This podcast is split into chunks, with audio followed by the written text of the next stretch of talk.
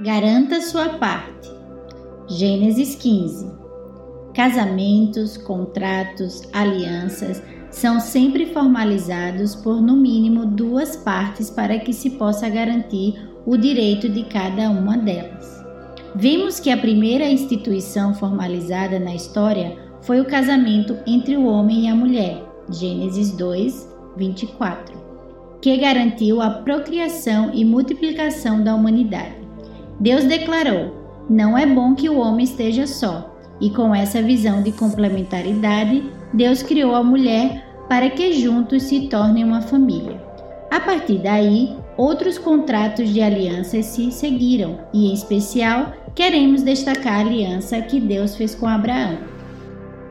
Abraão teve um encontro com Deus muito marcante como parte da formalidade para estabelecer uma aliança.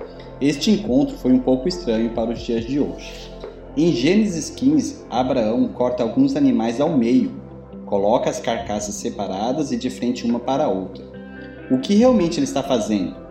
A palavra hebraica usada para firmar uma aliança é karat beirit, onde karat literalmente significa cortar. Naquela época era muito comum, durante um contrato, animais serem cortados pela metade onde as pessoas que estariam firmando o contrato passariam no meio das carcaças para firmar o combinado. Hoje em dia é muito mais simples. Elaboramos um contrato e assinamos. Até aqui tudo bem. Estamos falando de costumes estranhos, de uma época distante, que não faz sentido para nós. Mas o que realmente é importante para nós vem nos versos seguintes. Abraão espera Deus para poder passar com ele no meio das carcaças.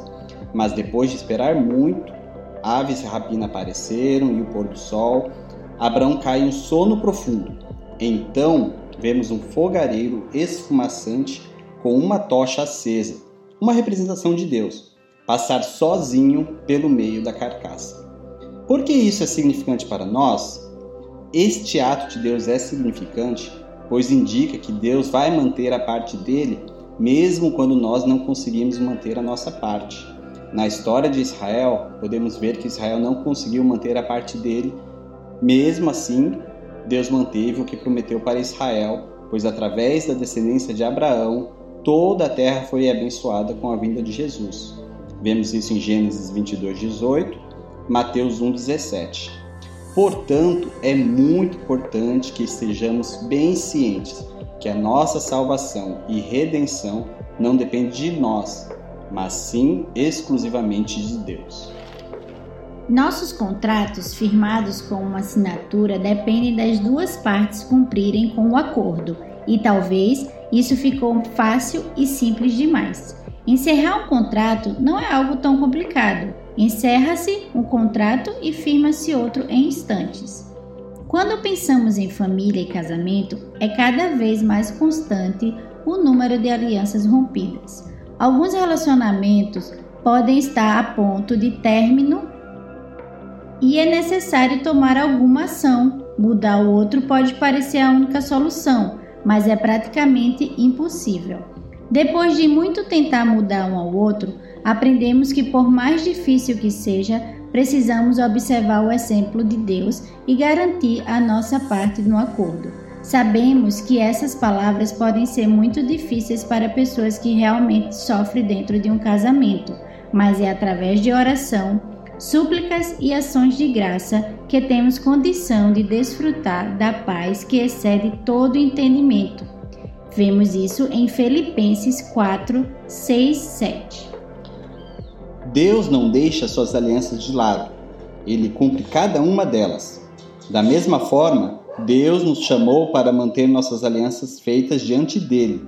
Talvez hoje você já tenha vivido a quebra de uma aliança de um casamento, mas sabe, saiba que hoje Deus quer que você faça ou mantenha principalmente uma aliança com ele, e as outras coisas lhe serão acrescentadas.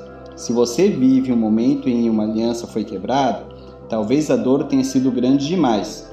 Este é o momento de colocar diante de Deus para que ele venha curar suas feridas. Nem todas as alianças estarão quebradas para sempre. Talvez esta seja a sua situação. Então, dê um passo para trás, coloque nas mãos de Deus e deixe ele agir. Se você ainda não fez uma aliança com Deus, pare agora e faça uma aliança com Ele. Esta deve ser sua principal aliança. Ore e coloque nas mãos dele. É Deus quem vai te sustentar e garantir a parte dele.